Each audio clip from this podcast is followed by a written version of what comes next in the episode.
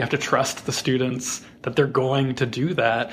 And I think it led to like them writing way more and being so more interested in the project and, and writing stories.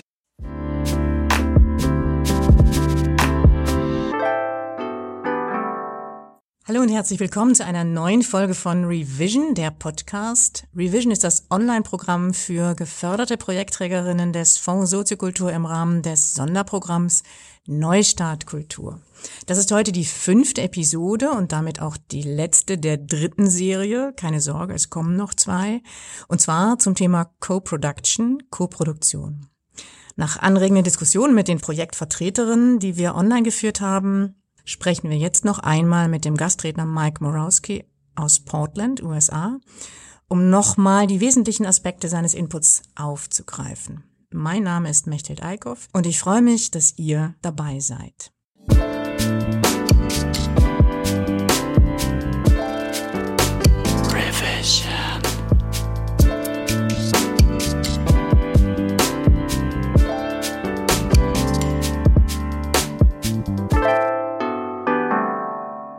Zu Gast war und ist heute Mike Morowski aus Portland, USA.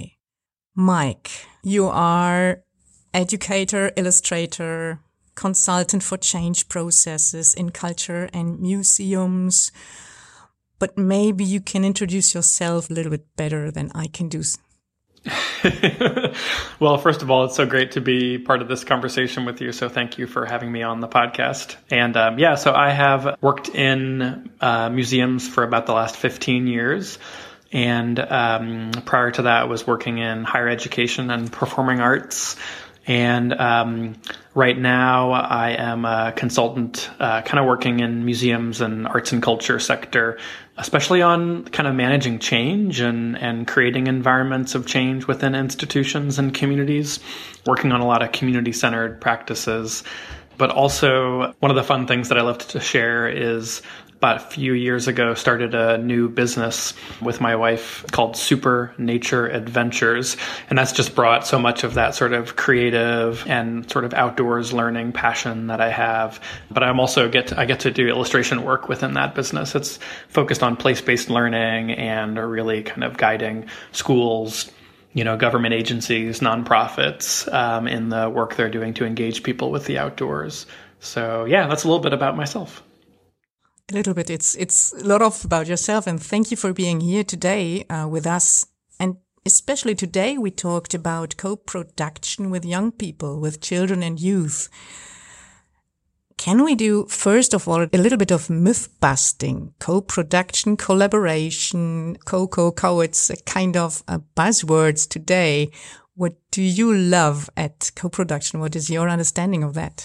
Yeah, yeah. I mean, it does always sound a little bit like buzzwords. And I think one of the things that I just love about about working in this sort of manner is just is making stuff together. I mean, I think just as human beings, we tend to really enjoy kind of being together and working together, just bringing our own perspectives, expertise, experiences into a project. And so, so much of, of, you know, what we call co-production or, um, co-creation is really just, you know, kind of focusing in on that and kind of how, how much richness can be brought into a project if we kind of think about it in this collaborative kind of way. So, but it can be very buzz buzz termy sometimes. When it, but it boils down to very simple ideas that I think we all can connect to. Wonderful to bring some richness to projects. Um, I would love to come back to that expression. You described a museum project to us. You worked in a museum in, in Portland. I don't tell anything about the museum, you could do that much better. But you said something like, uh, museums could seem for, especially for young people or people at all, it looks like gather other people's stuff. And sometimes, uh, it takes life out of the objects in a museum. Maybe you can tell us a little bit about how bring you back life to objects. Yeah, yeah. I mean, museums were kind of founded largely, you know, out of this context of collecting stuff, uh, collecting what, you know, at least one group of people who were in power thought of as like, you know, the stuff that we needed to value and learn from. And oftentimes it was kind of this very colonial structure of, you know, going and collecting a bunch of stuff from other people's cultures and then sharing them within our own kind of box. And I think that, yeah, it doesn't have the same kind of liveliness that I think um, and kind of sense of responsibility that museums could have. So there's been so much work um, especially the last you know decade or so. But I think going on right now. That's really trying to really rethink what's going on within museums, how we can bring stories and experiences into museums, how we can you know maybe get some of these objects to return back to their communities that, that where these objects come from, which I think is an important part of of you know really making sure these objects remain alive and a living part of their cultures. Involving youth is just a really important way of changing kind of what museums what their possibilities can be, you know, within communities and within, you know, the learning context. So yeah, the project that I shared is um, it was actually about seven or eight years ago at the Portland Art Museum where I used to work, and it really focused on getting Native American teens and youth involved in, you know, visiting the museum, learning about the collection, choosing objects they wanted to be part of an exhibit, and really connecting their own lived experiences, stories, and kind of family learning with those objects and sharing that with a larger public audience through sort of a storytelling project. So it's a really great way, you know, kind of one way that museums can really change how they're approaching collections and kind of who gets to tell the stories of these objects. Wonderful. And had these young people been the curators of the museum? Yeah, and I think that's where that co-production idea comes in is the idea of I guess it would be co-curating, which is the idea that we worked with youth to sort of select objects, but then you know our curator at the time, uh, Deana Dartt, was able to provide a lot of guidance um, and bring a level of knowledge to those objects, but then really have a very open process where these teens could come in and feel like they had a lot to offer. That we were we were really listening to what they had to bring and really prioritizing the learning that they were that they were doing around these objects. So yeah, I think I like to kind of sometimes get rid of the idea of curating because it feels so controlling sometimes and maybe even limiting and get into, you know, I don't know, the idea of storytelling is nice because there's so many different types of stories that we could tell about and around objects and I like sort of opening opening the museum experience up in those ways. That's a wonderful term, storytelling in museums and out of museums um, too. But how did you manage to let the young people know you are the expert and I'm interested in your story? How did you manage to tell them seriously? Well, I mean, that's a challenge because museums, they're not always well known for asking people outside of that sort of curatorial expertise what they think. Um, a lot of the times we tend to visit museums and we think like, oh, well, I will, someone will tell me what I need to know about these objects. We had to kind of break through and I think get around that. I think really narrow idea of whose knowledge counts and whose knowledge matters or whose stories matter. And for me, that project was so we were able to really authentically wonder and ask and listen. That's such an, it's so simple just to listen to people. but I think it's still so rare to really like sit down and listen to the associations and experiences that people make with objects in museum collections. And it was so powerful because I think it cracks open a whole different way of thinking about collections and the types of information and stories that we can associate with collections. So even though this project was working with youth, it was really a catalyst for, I think, then a whole series of projects where it was like, oh, so if we can bring youth voices into, you know, really open up the experiences we have with these objects. Why, why stop there? Why not continue to think about how we can bring individuals from different tribes and communities in to really bring that knowledge and information that the museum doesn't have into sort of learning we have with these objects? This is wonderful. And we were talking also about archives and um, now I'm thinking, yes, if you start these projects collecting a lot of stories from, I don't know if we still call them audience or co-creators, if you collect a lot of stories from them, how can we take care for the stories? How can we, or shall we all put them into the archive? And how does this archive look like? Yeah, it's a big part, I think, of any storytelling project is what do you do with the stories? And, and I think institutions like museums have a responsibility to really, you know, care for and keep and share these stories. One of the, I think unfortunate things right now is that there doesn't seem to be public access to these youth stories around the collection. And I, you know, since I worked on this project for many, many years, I know the complexities and of storing all of the different files and, you know, making sure they live somewhere. And, and many stories, the larger project was called Object Stories. So there are at least a few uh, hundred or so of those stories that are available on YouTube. But unfortunately, none of these youth stories sort of made the, you know, that initial cut of ones that got uploaded. So my hope is that they live, they live somewhere and can be shared one day.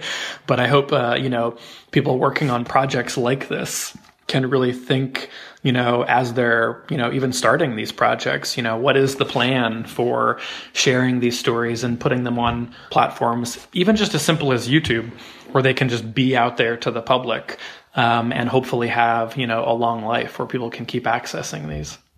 You're wonderful. I just think um, it's not a new thought, but uh, all the digital platforms as a huge global museum and who is ever going to organize it for him or herself. This is also very interesting. What kind of approaches do we have to personal collections wherever they are or whatever they are?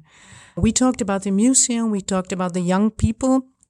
Could you say something about the adults and their approach and what kind of approach do they have to have to accept young people as experts? That's such a good question because I think that's often what can sometimes maybe create barriers to projects like this. And museums are, I think, a good example of this, unfortunately, is that we just don't often value and prioritize youth as experts or think or think of their knowledge as expertise. Oftentimes we, you know, might bring youth into a project and think our job is to like teach them and that they have a lot to learn. Like, oh, how much can they gain from this project by learning from us adults? And I think it's so important to sort of think about the flip of that is like how much can we learn if we just stop and listen? a parent as well as someone who's worked in museums for a long time, I know that youth often feel like they just aren't listened to. And so it's a really powerful thing to sort of, you know, ask questions, pay attention, and make youth perspectives feel valued and to really think of youth as experts when it comes to these things. And I don't think they come into it thinking, you know, oh, I'm going to like curate an exhibition and be the expert on this. I think they come in with a lot of hesitancy. And so a lot of the work um, on the museum staff and on sort of the you know adult side of things is to really create a really comfortable environment and to make sure that youth have confidence that yes they're having their lived experiences is a really valuable thing and so working on how to share that through storytelling is a really important part of of what I think youth gain out of a project like this.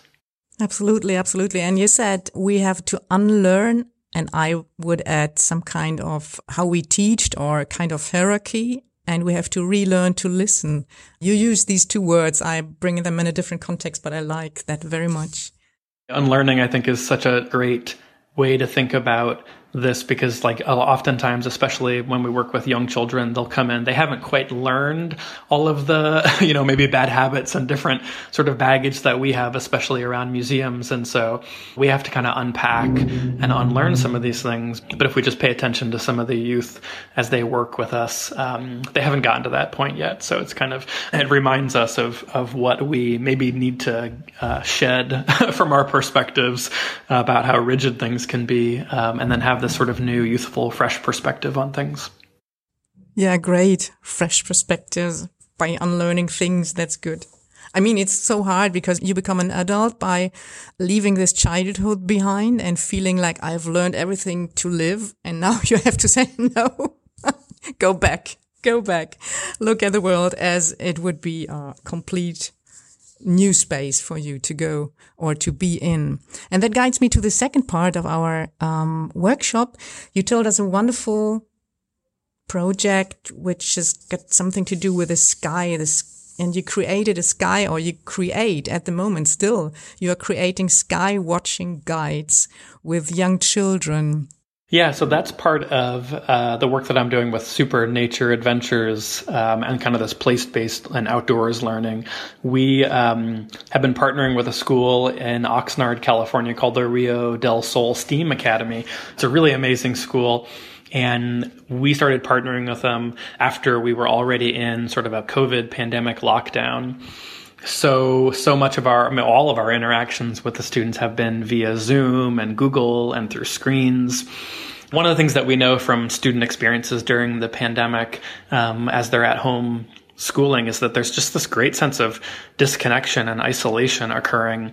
So much of our experience, you know, so much of the experience of school is social, and that just hasn't been happening. So we were also interested in exploring with the students something that could bring a lot of connection outside of this sort of box that we're stuck in on our screens. And uh, so the students had suggested they really were interested in exploring the sky, and the teacher had worked with them kind of on on kind of sparking some of those initial ideas. Um, and I don't think we knew where we were kind of going with this when we when we dove into the project, but we started working on this kind of idea that I love, which is learning from our sky, not learning about the sky. So it was really based on just go outside, which everyone has access to. You just look out your window, look out your, step out your door. Everyone then is connected through the same sky. And we, you know, kind of worked with the students on taking the time to observe it closely, notice things you've never sort of noticed before about the sky during the day, at night, the clouds, the colors of the sky, the stars, the movement of everything, like, and then just start to wonder and have this great curiosity. We experience every, you know, moment of our days, but often don't take the time to sort of notice it and ask questions about it. So that was kind of where this project got got started. And um, yeah, it was a really wonderful time then to work with. These were nine and ten year old students on this co-creative project. And I really love the idea that the sky is available for everybody. It's not a question of being somewhere else or not being there. It's not a question of money. It's not a question of technical equipment. You can just look up. It's I, I like this idea very much. That was, I think, key to that idea of like connecting and it just was really powerful because the students were asking questions about what they were noticing in the sky. And then another student would be like, oh, yeah, like during this part of the project when we were meeting with the students, there was a wildfire nearby their town. And so a lot of the students were recording in their sky observations the smoke and what it looked like where they lived, but it was worse in some places than others. So they just started talking about and sharing kind of their experiences together, which again was nice because they're all just stuck at home and they weren't able to see each other. So it was nice, this nice sort of shared experience that everyone had access to, as you mentioned. Wonderful. Is there a kind of alarm bell that rings when when it comes to you that there's no or when do you see okay this is too less co-production this is too much let's say teaching or guidance or something because i think it's a really hard balance or hard work to balance that out how much guidance and how much um, let's say free process and freedom yeah that's so important and i think any co co-production or co-creation work because I mean that word co is such an important part of it. It's not just a free for all. It's not, you know, it can be very youth centered, but I think there is a really important role, and I think it's um, it takes a lot of thinking and reflection for you know individuals like myself or or even the teachers working on this project to think about how to scaffold the project. What are the support structures that you can just kind of gently put around the outside of it so the students have that safety and that freedom to sort of be really creative and kind of go in all kinds of different directions. And I think for this project, there was, I think one of the things that we provided for scaffolding was this idea that we were, we had a design challenge. So the students were sort of given this challenge of like, if we're going to spend time looking at the sky, let's make a sky watching guide together. Let's make something that we can design together and then share with others that you know can help people create their own sky journals that can help people stop and look at the sky in new ways um, and record their observations and, and that just drove so much interest but we kind of used then design and illustration to sort of maybe frame this project um, so that it didn't go in kind of any direction. It kind of had a nice foundation and a base, and the students knew where it was going. So I think that helped a lot in kind of creating structure for this co-creative process. Yeah, and also to to build transparency and a kind of trust. And um, this is something I want to come back to to this point of trust or control we said the opposite of control is trust. It's a sentence that you said. And um, another thing is, it's apart from that, you need time sometimes, time to build trust and then time to get some feedback about the process or about the, let me say, the trust situation or something like that. What is it about time? One of the sort of big lessons I've learned so far through all the different types of work and projects I've done and in, you know, education, the arts, museums, I think it's give more time to process. I feel like our society is just so focused on the outcomes, the goals, like how do we, you know, get to that end, the end product and sometimes I, I, wish we just had more of a focus on like, how do we spend the most time on this amazing, rich, like luxurious process? we just, you know, focus on the thinking, the reflection to me is so important. Like these students have been, they've been thinking about their thinking process. And I love having space within the school, within school to think about thinking and to like have students understanding how they learn. So one example is we wanted them to write stories about the sky. And so we could have just worked with the teacher to assign a writing prompt. We want your story needs to answer this question. It needs to be this number of words. But instead, we asked the students to come up with their own writing prompt, their own writing assignment. And then they had to then answer that so they kind of played the role of the teacher and the student, you know, kind of back and forth constantly throughout this project. And that developed a lot of trust too. You have to trust the students that they're going to do that. And I think it led to like them writing way more and being so more interested in the project and, and writing stories about the sky than if we'd come up with some sort of standard assignment. I'm sure there's tons of writing prompts out there for students this age to write stories about the sky, but we just trusted that they would be creative enough to come up with this on their own. And we've just continued to give this project the space and time it needs for that to happen. And so I think that's been such a key part of letting go of control and kind of letting this project take shape.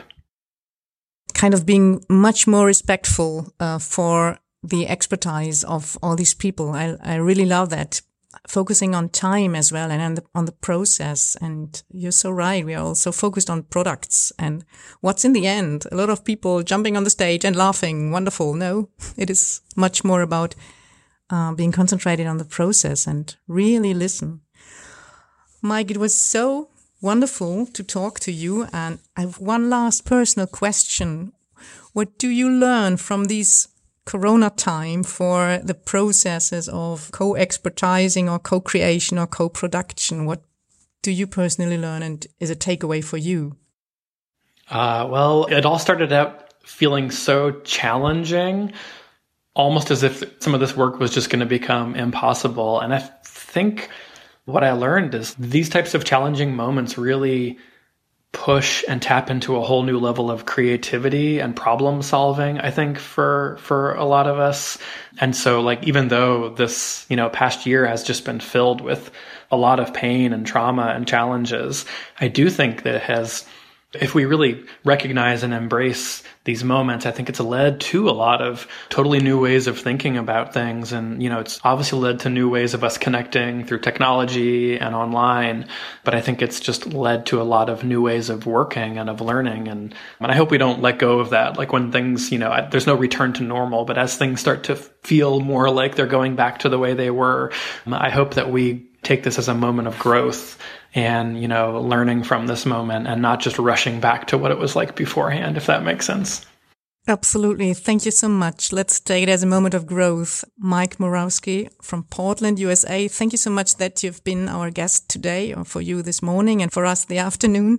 And I'm switching back to German to thank everybody else. Danke, danke an die Teilnehmenden von Revision. Danke an das Team von Abhay Adhikari und Andrea Geipel für die Entwicklung und Durchführung dieses Workshop-Programms.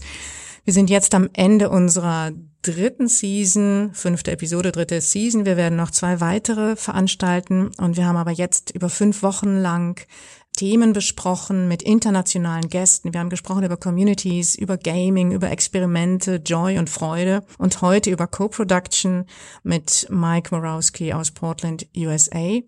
Revision findet im Rahmen des Sonderprogramms Neustadt Kultur beim Fonds Soziokultur statt und wird gefördert durch die Beauftragte der Bundesregierung für Kultur und Medien. Danke an euch und an Sie fürs Zuhören und Mitdiskutieren.